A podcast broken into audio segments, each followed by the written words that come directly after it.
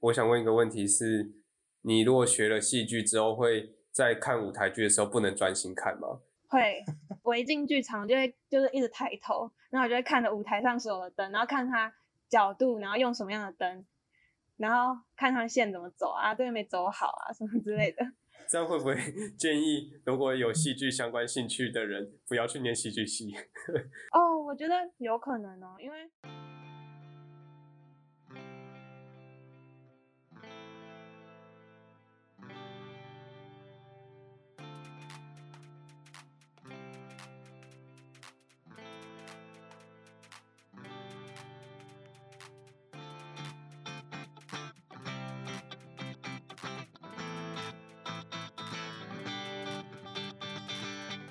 大家好，欢迎收听《Sky in the World》再一次的播出。好，我们今天是究竟想怎样的单元？我是蔡编，我是何编。很特别的，我们也请到了我们的资深编辑土编。嗨，大家好，我是土编。究竟想怎样的单元？一样介绍研究所还有博士班的学生来跟大家分享自己的研究还有生活的经历。哎，蔡编，我在之前去中研院实习的时候，深多中心沈胜峰老师实验室认识的一个同学。那他很特别的是，他大学的时候是戏剧系，之后转做生态研究，整个就是一个跳领域非常多的一个过程。那他是心如，Hello，大家好，我叫郑心如，然后现在硕一。是在台大的生态演化研究所，然后我的实验室是土壤生态与生物多样性的实验室，然后我在做跳虫。跳虫是什么？嗯，跳虫是土壤的小型节肢动物。它之所以叫跳虫，是因为它会跳，有弹气，但是不是所有的类群都会跳。然后过去的话，在台湾旧的文献会说它是属于弹尾目，然后但是因为在近四十年都没有更多的研究，直到我在投入的时候，我就重新看了很多国外的文献，所以现在就是它已经提升为弹尾纲，所以是弹尾纲，然后下面不同类群的生物，它们的俗名都叫做跳虫。所以跳虫不是一种虫，就是昆虫应该是在昆虫纲底下嘛。所以跳虫在不同的纲。对，不是昆虫。那跳虫很常见吗？到处都有吗？对，很常见，但是它的体长就是比较小，大概是在一公分以下。然后最小的可以到零点五 mm，可能家里盆栽或是路边树下的落叶堆都有机会看到。嗯，就其实还蛮常见的。所以是要土的地方？嗯，没有，只要有它的食物就行了。就是大家可以注意看家里面的马桶的水箱，或是洗手台上面，可能海绵下面，或是都有可能会看到跳虫。在马桶水箱是怎样？它会游泳吗？就是刚才只有说它会跳而已。对，它不会游泳，但是它会沿着马桶水箱的边缘爬，因为那边潮湿，然后有可能是有有机质或是真菌，就是哪里有它的食物，它就会出现在哪边。哦，所以它平常就是都吃真菌，就像我们吃香菇一样哦？呃，跳虫的食性很广，除了吃真菌以外，也有吃新鲜的植物的，然后也有是会吃别人的尸体，所以它的 trophic niche 很广。然后这也是我。感兴趣的部分，traffic niche 是什么？哦，traffic niche 就是营养的七味，可以吃的东西很多种的意思吗？对对对。可是刚才说跳虫很小只，我要怎么去看到？就是我家的海马桶跟海绵上面会有跳虫啊？要怎么看到？我觉得如果需要辅助的话，现在都可以拿手机。然后把它放大，先看有没有小东西在移动，小黑点之类的。如果有的话，你就拿手机然后放大看，那是一个可以帮助你观察的方法。这感觉蛮吃手机画质的，是不是得用到 iPhone 之类的才才可以办得到嘞？还好啦，我我我自己是肉眼也可以，所以我相信大家也可以的。那跳虫出现在家里的时候是有什么意义吗？怎么样的情况它就会出现？它出现的地方就是代表那里比较潮湿。之前也有在就是昆虫的社团里面看到有人说什么家里养的狗狗的饲料盆下面有跳虫，对，所以就是代表那边潮湿。那如果会不喜欢家里有虫的话，就维持干燥就好了，它就会自己不见。但是跳虫不就是不会对我们有什么不好的地方。哦，不会传染疾病之类的。嗯，不会。然后就是因为它也很小，所以其实不太会对我们人类的生活造成什么影响。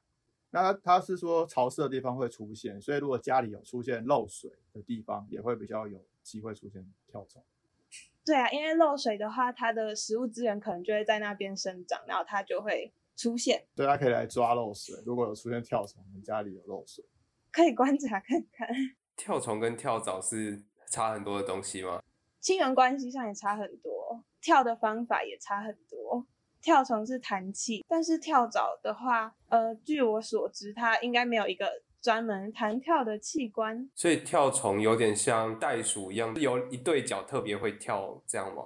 就是跳虫呢有六只脚，然后弹气会平常会收在握弹器的地方，然后平常是收着的，然后等到它需要弹跳的时候，这个弹气就会松开那个握弹器，然后就会拍打地面或是跳虫所在的表面，这时候它就可以跳起来。然后每个类群的弹气长度会不太一样，所以有一些甚至已经退化了，可能是因为它生活的为栖地或者它的生活环境不太需要这样的器官，所以可能就会退化掉。然后弹气也是跳虫分类的重要依据之一，就是上面的形态特征。哦，这样其实跟我们养的花枝蛮像的，就他们平常也是会把他们的捕食腕特别长的那只手啊，会收起来，然后等到它要抓食物的时候才会打出去，去抓到那个猎物。那它的弹气弹掉以后也是要等一下才能再弹嗯。，没错。然后，所以我自己在观察的时候，会观察到有些跳虫，嗯，弹气就是走路的时候拖在后面，就是没有收好。那它拖在后面的时候，可能一个一个情况是，就是它现在的状况不太好，就是它可能，嗯，就是收不回去或怎么样。而且这时候它很脆弱，因为它没有办法立刻的跳走，远离危险。这一点跟花枝有点像、欸，花枝的那个攻击腕如果掉在外面的时候，通常也是健康有出现状况。弹气平常是做什么用的？为什么跳虫会需要有弹气这个构造呢？它是拿来跑步用的呢，还是它是有别的功用？就是刚刚有提到它拍打表面，然后就可以让跳虫弹开。可是它弹开呢，不能决定方向性。它弹开的时候，它可能会在空中转很多圈。哦，YouTube 有影片，就是有很酷的那种影片。所以是像跳水那样子转好多圈，然后它会知道它自己掉到哪里去吗。它不会知道，但是也不不见得每个类群都会后空翻转很多圈，只是有一些类群会后空翻转转十几圈。对，所以它不能决定它会跳到哪边，然后所以它着陆的时候可能遇到危险，因为它可能掉到一个什么水的表面啊，或是它不太适应的地方，所以有一些就慢慢的没有弹气了。但是跳虫还有一个构造叫做腹管，嗯是可以帮助它跳的时候，它可能没有办法六只脚着地，它可能歪的或是就是倒掉。腹管在它的腹侧可以伸出来，然后帮它附着在表面上，然后它再站好。就像大家有没有养过小乌龟？我们小时候养小乌龟的时候，把乌龟翻过来，然后乌龟会没办法翻回去嘛，它就在那边脚扭来扭去，让自己翻回来。但跳虫它那个腹管的，就是帮助它翻身的一个构造，没是是这错，就可以帮它吸附在表面上，或是或是可能现在外界有扰动、有风或是有什么，但是它不想要被吹走，它可能也会用那个吸着表面。所以那个腹管，那个腹管是会变长的吗？它会本来看起来短短，但它因为要吸附表面，所以它必须先把副管往天空延伸，然后就绕到表面，比如说地板表面，然后粘在地板表面，然后自己用力一拉，就把自己翻回来，是大概是这样子的一个过程吗？这个腹管是可伸可长可短，像那个鲁夫的手一样，可以长可以短。但是刚刚形容的那个过程比较长，会出现在的是形态比较圆的那个母的跳虫，叫做 Symphypleona 这个母，它们的腹管比较长，然后伸出可以伸出两根长长的，然后就像刚刚说的那样子，让它们站好。但是其他类群的不一定有这么长的腹管，然后腹管上面也有可能有粗糙的表面，然后有一些类群也会用那个来看，就是鉴定它们。刚刚才听到跳虫跳没有办法决定自己的方向，让我想到，就我们有时候看一些美国搞笑片，不是会有那种椅子弹射的那种啊，遇到危险的时候，然后就弹射椅子，然后就飞，不知道飞到哪里去。有点像那种感觉，但那种下场通常不是太好啊。对，很很可怕哎。呃，跳虫可以跳虫可以活下来，应该是它还有其他的，像是副管之类的构造，可以让他们去好好的着陆，蛮有趣的。我我最喜欢跳虫，就是喜欢看他们活蹦乱跳的样子，就是看他们的生活史，观察他们产卵或是卵孵化，然后嗯，可能从第一天、第二天、第三天长大的样子。就是当初吸引我的是活体的跳虫们哦，所以我在采集的时候也都会比较喜欢先留着活体，然后看他们各种的样子，或是在野外观察。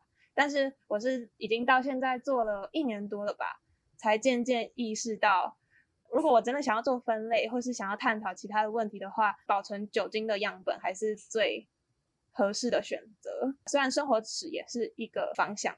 但是我就是最近才开始慢慢学习看酒精的样本。跳虫好养吗？你会需要特别找食物，还是只要把环境弄得湿湿的，甚至放一块海绵或者是一些土，它就可以养活得很好？我们实验室养的话，好养的都会是比较比较多是广布种，就是它本身的对于环境的耐受度，各种环境的耐受度本来就比较高。那我们喂它就是喂酵母粉，很简单的东西，不会特别营造一个各种土壤分层或是各各种食物的环境。那你的研究专题主要的内容是什么呢？我的硕论的研究内容会是跟跳虫的食性有关。土壤中有很多很多的生物，过去就会一直有一个好奇说，为什么？那么多的生物可以同时在可能单位面积不大的地方共存，所以就会想说，他们会不会是有不同的食物资源，或是其他的方法，让他们可以共存在嗯很相近的环境中？所以我会想要探讨的是跳虫群聚，就是可能在单位面积或是一个标准化的样区中，然后看说跳虫的食性差异。就是他们是不是吃了不同的东西，然后是他们的性状，就是他们有不同的形态特征，像是弹气的长短，像是有没有单眼，各种让他们可以适应在这个环境的，看他们如何共存。他们平常住在一起，然后总是得大家要吃不一样的东西，不然可能会有谁吃不到东西。然后也是需要大家住在不一样的位置，才不会变变得很挤，是这样吗？对，位置像是。有些可能是住在落叶的表层，有一些可能是在落叶中间，或是土壤的表层，或是比较底层一点。不同的深度，食物资源不同，环境温度等等的也都会不太一样，所以就会想要了解。那你们实验室除了跳虫以外，还会做其他的生物吗？就是在土壤里面的生物，像蚯蚓之类的。我们的老师叫做张志涵。然后他主要做的是蚯蚓，像是有生物地理，也有看，就像刚刚类似跳虫那样看蚯蚓的食性，然后跟肠道微生物的关系，或是入侵种等等的。另一个同学他在做的是拟蝎，然后他就是以分类为主。那除了就是呃实验室是在做土壤生态，那整个生态与演化研究所的老师做的面向会差很多吗？嗯，我觉得差很多诶，就是我们之前在中研院实习生，还有另外一个同学，然后他在做的是鲸豚的比较偏病理，所以当有鲸豚搁浅的时候，他就要立刻冲到某个海边或是哪里的，就要开始可能解剖，也是处理他们的样本，然后也有做植物的。做职群的，我们的所还有很多合聘的老师，就是可能跟中研院合聘，或是其他的系所合聘，所以我们的所的领域非常广。我们之前第一集就是访问的对象是博瑞，然后他之后就会进那间实验室，他他会成为你同学的同学。那你们如果实验室之间的交流情况怎么？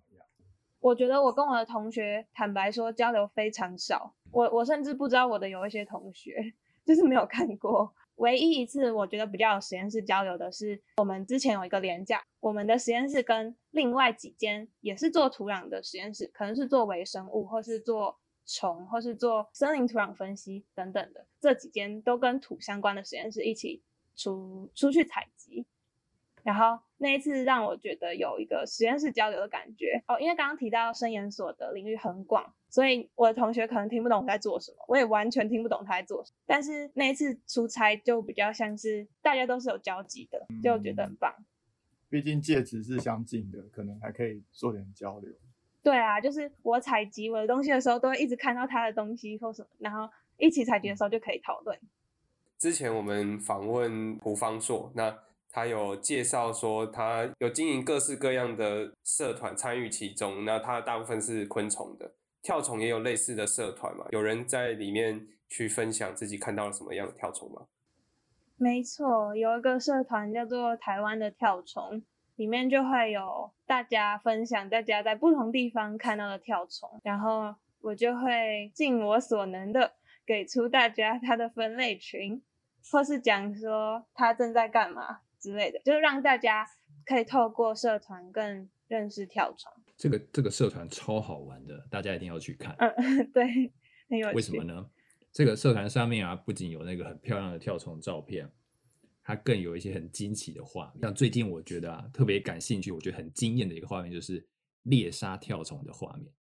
你想要跳虫这么多，多样性这么广，然后数量这么丰富，其实它们在生态系统中很重要，因为它们作为其他动物的食物。他们不仅吃别的食物嘛，他们也作为其他动物的食物，所以这些跳虫其实也蛮可怜的。你会在这个社团的照片中看到他们被某一些很特别、很鲜艳或是很奇特的土壤节肢动物给猎杀，所以大家要去看。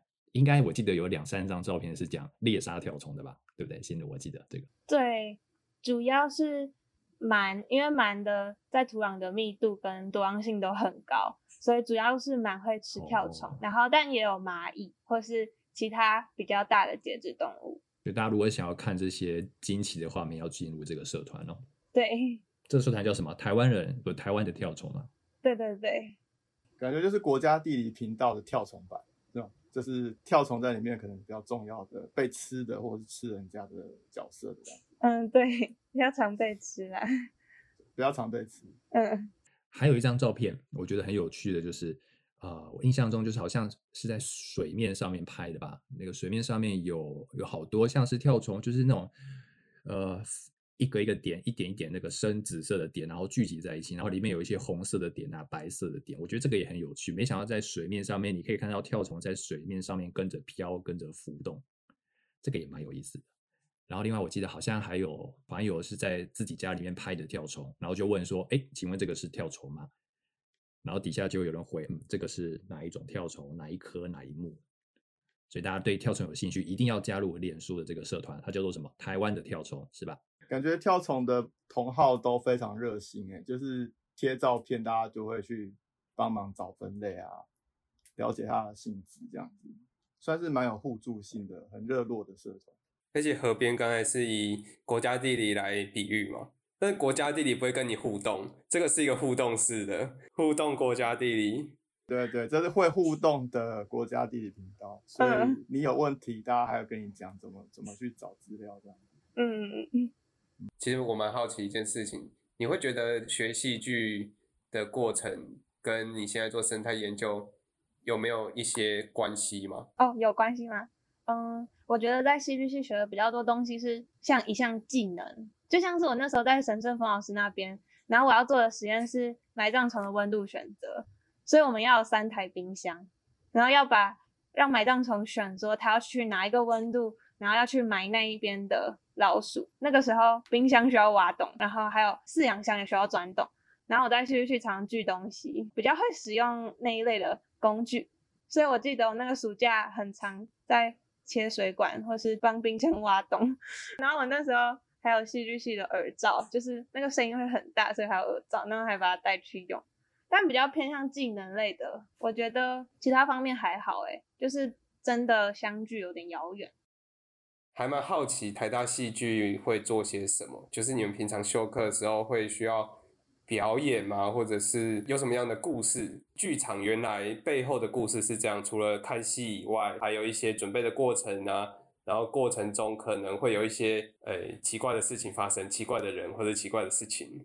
台大戏剧系的戏馆在一号馆，就是在正门口。你不用进到建筑物里面，就经过外面，然后你很可能就会听到有很像装潢或是在钉什么东西，或是在锯东西的声音。那个地方是我们的做舞台技术的教室，台大学习的教室，然后跟老师环境都跟其他的科系非常不一样。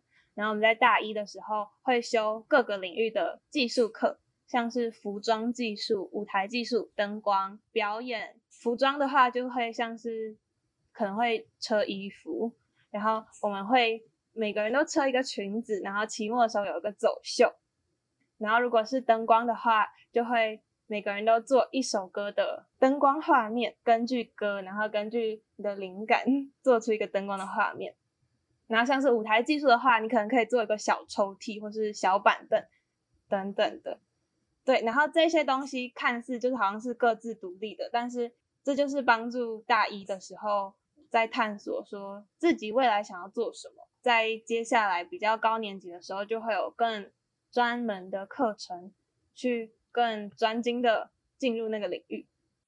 所以戏剧系不只是进去演戏，你还要会各式各样的东西，要会做衣服，还要会搭舞台吗？哦，台大戏剧系是这样子的，但是别的学校可能就。可能就有分开。那你那时候念戏剧系，你最有兴趣的是哪一个项目？我最有兴趣的是灯光设计。记得我第一次在接外面的 case 是我大二上的时候，我当了一个学长的助理，帮他完成他一个演出，就是帮他走 Q 点。可能大家在演唱会或是在看舞台剧表演的时候，都会发现灯光会随着剧情而有不同的转换。嗯，然后这个每一个转换就是一个 Q 点。所以我就需要在 Q 点正确的那个时间点按下按钮，就会换一个画面。然后那时候我非常喜欢灯光设计，我也以为我会继续做下去。因为我会这样问，是因为你刚刚说你们大一会去接触各种戏剧系的元素，然后看你将来想要做什么。但你现在后来改做跳虫，所以是怎么样从灯光跑到跳虫？这个这个有点不容易理解。对对，现在好像比较偏向职业探索的部分。然后我大二的时候就很急着想要知道以后。以后的世界会长什么样子？很想知道工作啊，或是外面的世界在干嘛。所以我没有就是待在学校乖乖的修课，我有时候会翘课，然后去外面接 case。嗯，就为了想要知道自己以后到底想要做什么，很常去做各种工作。因为剧场的工作比较像是一个礼拜就结束了，所以我就有机会去。我出去外面之后，发现可能有一整个礼拜的时间都要待在黑漆漆的剧场。黑漆漆，然后又很冷，然后之前比较多是在外面做技术，所以呢是属于幕后人员，就不会像站在舞台上，然后很明亮或是有坐满了观众，我就会是在很黑暗的角落等着需要我的时候去做事情，就觉得我好不喜欢很黑暗的地方。结果我现在做跳虫也就比较明亮嘛，跳虫不是也住在黑漆漆的土壤里？哦，可是跳虫很好玩呢，一方面是刚刚说的，就是剧剧场的工作环境。然后跟工作时间，工作时间就是一个剧场周，就是星期一到星期日的晚上，然后你几乎所有的白天到晚上十点都要在剧场，所以就是我对我来讲会觉得有点太密度太高了，就是都挤在那一周。嗯，一个是这个，然后一个是嗯，就会觉得剧场常常需要像是做灯光的话。就会想说，我要观察可能在清晨在山上的光线是长什么样子，然后就会尽可能的想要找到那个色号的色纸，色纸就是让灯有颜色，然后跟它要搭配什么样色温的灯泡，然后跟我要用什么样的光的角度，要不要加一个可以让灯有不同形状的那个东西叫做 gobo，就是会。会尽可能的想要模拟说大自然是长什么样子，然后说这时候的光线可能这个角度下来的，然后会照在演员照在这个场景上面会是什么样子，就是尽可能的想要模仿。然后我就想说，模仿到最后，但那终究是人造的啊。然后就会觉得，我们我觉得自己到底在追求什么呢？还是回到自然的最好。对，就会天然的雄厚。嗯，对，天对，没错，就是这个概念。对啊。然后就是做了人工做到极致的时候，觉得啊，还是回归自然的比较比较符合我的本性的感觉。没错，就是符合我的本性。然后，嗯，就知道我不要这个了。大二大三的时候，哦，但是知道我不要之后，我发现我好像什么都没有，就是哇我前面把所有的力量都投入在外面的剧场工作，或是或是同学在戏上有演出，那我就会当他的技术或是当他的设计，但是发现，呃，我不要这个，那我要干嘛？然后就不知道，嗯，然后所以所以中间有一段时间非常的迷惘，就是上课我还是得修啊，因为我要毕业，可是可是毕业之后我要干嘛？然后我现在上课，我其实也没有那么感兴趣了，因为我知道这不是我要的。但我觉得很幸运的是，我们学校有很多的科系，然后很多的科系就有不同的课程可以让我去尝试。所以我在大三的时候就去了森林系，然后我修了那边算是我大学时期前几个喜欢的课，就是树木学那种 PPT 会教各个分类群的植物树木以外，还会有实习课。实习课就会有助教跟老师，然后带着大家在不同的校园角落，然后认说这棵树，然后用枝剪把枝条剪下来，看它树叶的形态，或是枝条上面的形态，或是果实、花等等的。然后我觉得我我上的很开心，就虽然它对森林系的人来说 loading 很重，然后他们他他们都问我说你为什么要上一个这样重的课？然后期末还要考跑台，会有好像是一百题吧，然后每一张桌子就会有一个枝条。然后你就要在三十秒内认出那个，然后再换下一下一桌，然后就有下一个枝条的哦，真的要背学名哦。然后对一个戏剧系人来说，就是哇，这什么东西呀、超级酷的。我问一个问题哦，就是你在高中的时候是呃自然组吗？还是社会组啊？我是社会组，但我觉得这个还要追溯回去。我高一的时候对生物是很感兴趣的，然后生物成绩也都是高的。然后我觉得我只是因为物理跟化学，让我最最后选了一类组。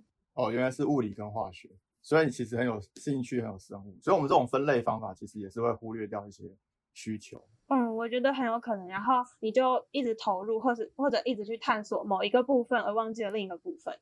嗯，对，就觉得还是要在不同的时期都要多方的尝试比较好。其实我大学也是有去修森林系的课，我去哦修他们的鸟类学，嗯，然后我也是修的非常开心，好一样要背一堆结构的东西，可是不知道为什么，可能别人的系的课是你自己想修的，然后一样会有出外，会去外面赏水鸟或者是山上的鸟，上下学期不一样，但是就很开心，就觉得哎、诶我又找到一个我喜欢的科目，然后不在我们系上规划中。像我现在嗯也是有修一些电机系的课。我们嗯大一刚进去的时候，大家都会说，会来念生科系的人，就是因为数学跟物理很烂。但是我却去修了电机系的课。那一开始当然是，呃，应该说到现在就都算在上课的时候会觉得很有趣，然后算数学我也觉得蛮有趣。但最痛苦的当然就是成绩很烂啊，然后可能要花比较多的时间才可以跟上同学的脚步。但是我还是觉得在这修这些课的过程中，我学到了很多，然后也觉得很有意思。我觉得好像大部分台湾的学生在高中没有很多机会去探索自己想要什么，就是除了社团的话，比较多就是在读书吧。要探索，然后认识自己喜欢什么、想要什么，好像也很重要。但好像大部分的人到大学，或者甚至大学毕业，都还正在寻找中，然后就觉得有点可惜。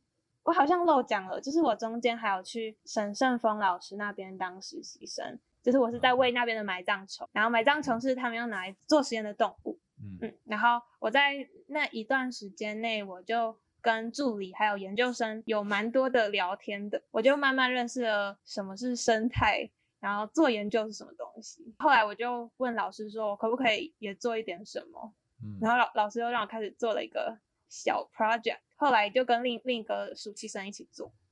然后在这个过程中，我又发现我好像要对动物更感兴趣一点，嗯那个大方向有再小一点。然后后来就被一个学校的老师推荐到了现在的实验室，我的老师就给我看很多跳虫照片，那个那个网站叫做 Chaos of Delight，反正就是一个很厉害的摄影师，然后他都嗯拍很多微距的摄影，然后里面有很多很可爱的跳虫，我就觉得好可爱哦。可是怎么会没有人在做啊？台湾。对。然后就想说，那我试试看好了。所以其实你的策略跟你大二的时候是一样的，你一样是去做，但是你是在做的过程中发现你更喜欢这个，然后哦对不对？哦对你大三其实是换到森林系，然后也要去修，然后去实验室去直接去碰触你想要的主题，然后你发现你真的有兴趣，感觉是这样子。哦，对耶，没错。而且你的题目刚刚让我听起来有点像是在做跳虫的模拟市民，就是观察他们都在干嘛，然后每个人做什么，然后互相什么关联性，然后他们吃什么之类的，比较 care 在吃的部分嗯。但像台大的科系这么多的话，一开始怎么会想要去到森林系啊，而不是可能历史啊，或者是呃农艺、园艺之类的其他的科系呢？哦，刚刚前面不是有提到说。我觉得我有点厌倦要一直模拟最逼真的光线的自然光那个部分，所以这个的反面就是比较像是大自然，对吗？然后就我们的课程网站就是有搜寻关键字，然后就真的在那边想到什么就打什么，然后就打树木或是什么森林之类的，因为我那时候很无知，就是我就真的只知道戏剧系的事情，我其他都不知道。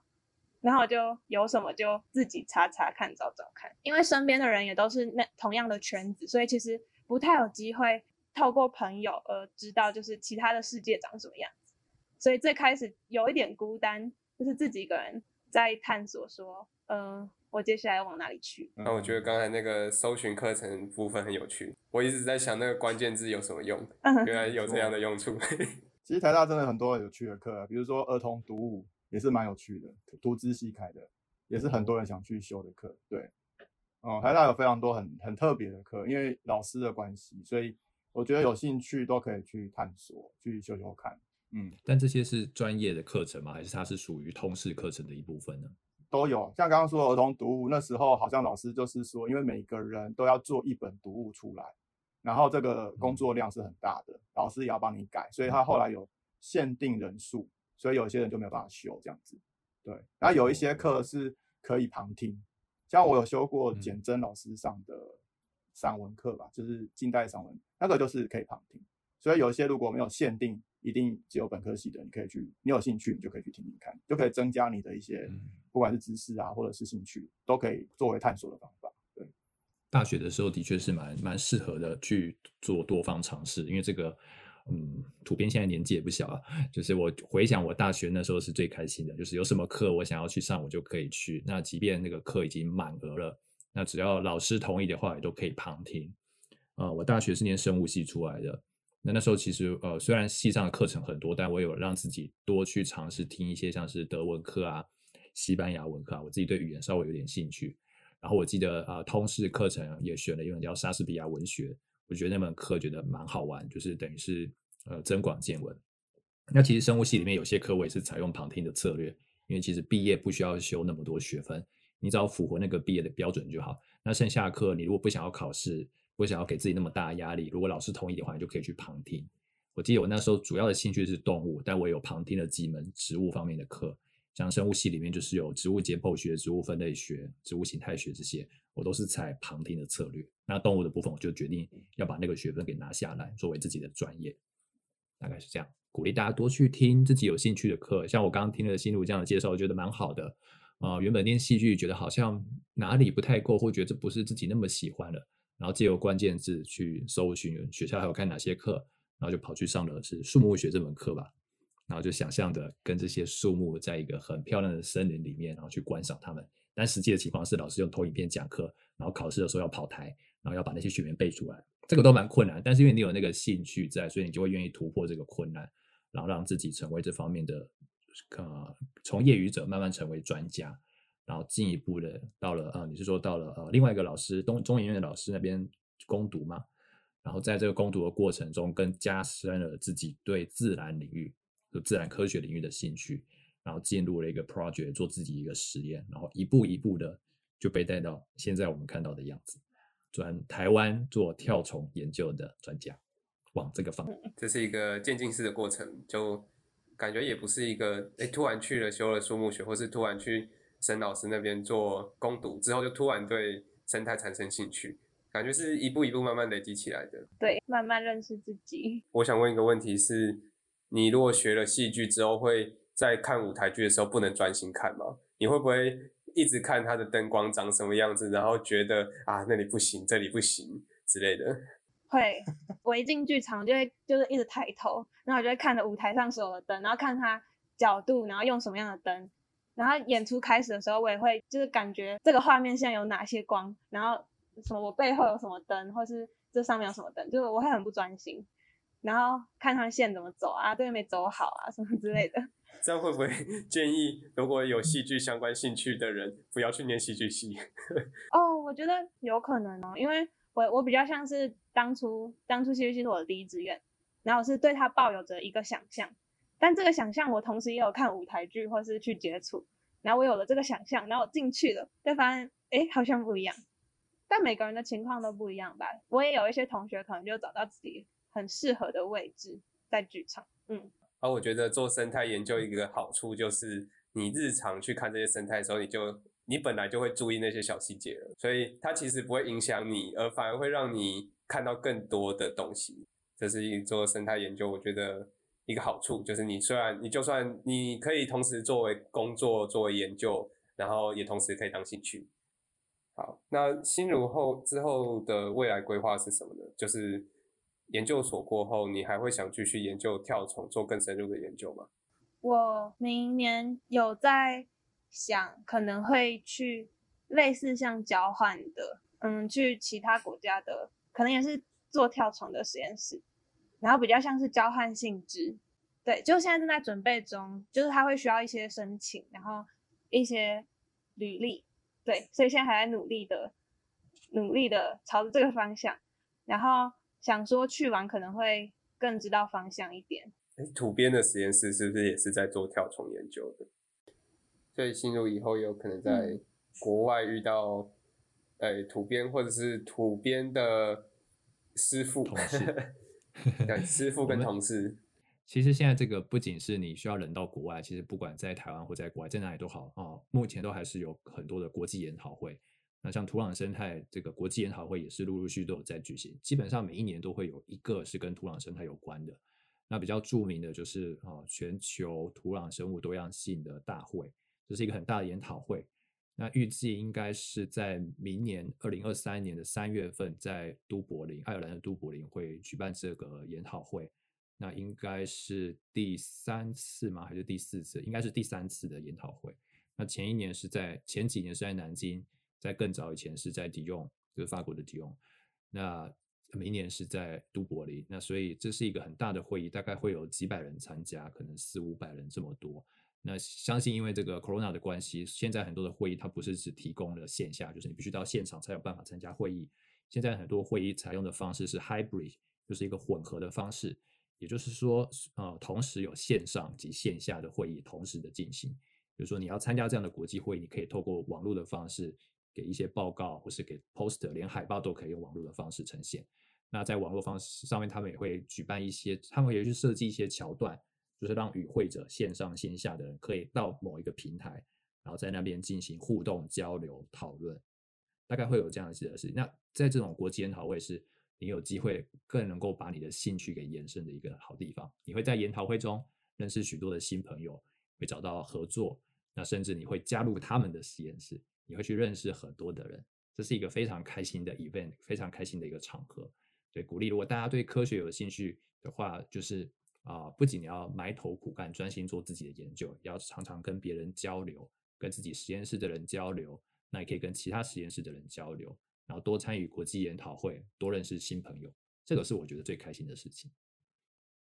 那就祝新入之后申请交换顺利。那图编刚才给大家建议啊，还有那个研讨会，如果有线上的，我们听众也可以去报名参加。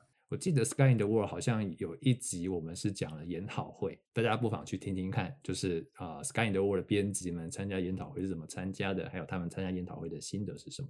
最后想要请新入给我们听众一点建议，就是如果他们也是一样，要从一个完全不一样的领域跳到另外一个领域的时候，他们可能心里会有一些挣扎，啊或者是一些害怕的感觉。你会想要给他们什么样的建建议吗？一个就是多方尝试吧，因为如果一直想，就它只会在你的小世界里发生，然后你会越想越未知，然后不知道会发生什么事情。可是如果你去做了，你就会可能认识不同的人，然后你就会更了解。更了解你想的那一些就是的实际状况会是什么样，所以你就不会自己给自己很大的压力，或是自己在自己的小世界绕圈圈。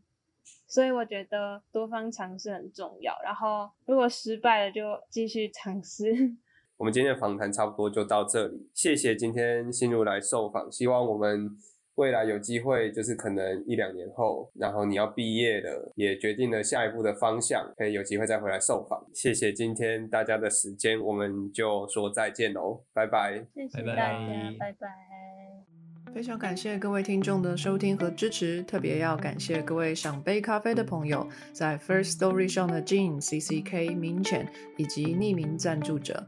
Patreon 上的一圈屋 Newton、Catherine、一帆王、依林湖、青莲雾、Elliot Ferret、Adam Joe、Ernest、Nikki Huang 以及 Howard Su。Sky in the World 在各大 Podcast 平台都能收听得到，Anchor、SoundOn、Spotify、Apple Podcasts、KKBox 都能搜寻到 Sky in the World 的节目。另外，Sky in the World 也会在脸书页面及 Instagram 上分享科学家的八卦、科学新知，还有编辑们的日常给大家。有任何问题及意见，都可以在各大平台上留言，让我们知道，我们将竭尽全力为您寻找答案。欢迎追踪分享 Sky in the World，让更多人知道有趣的科学哦。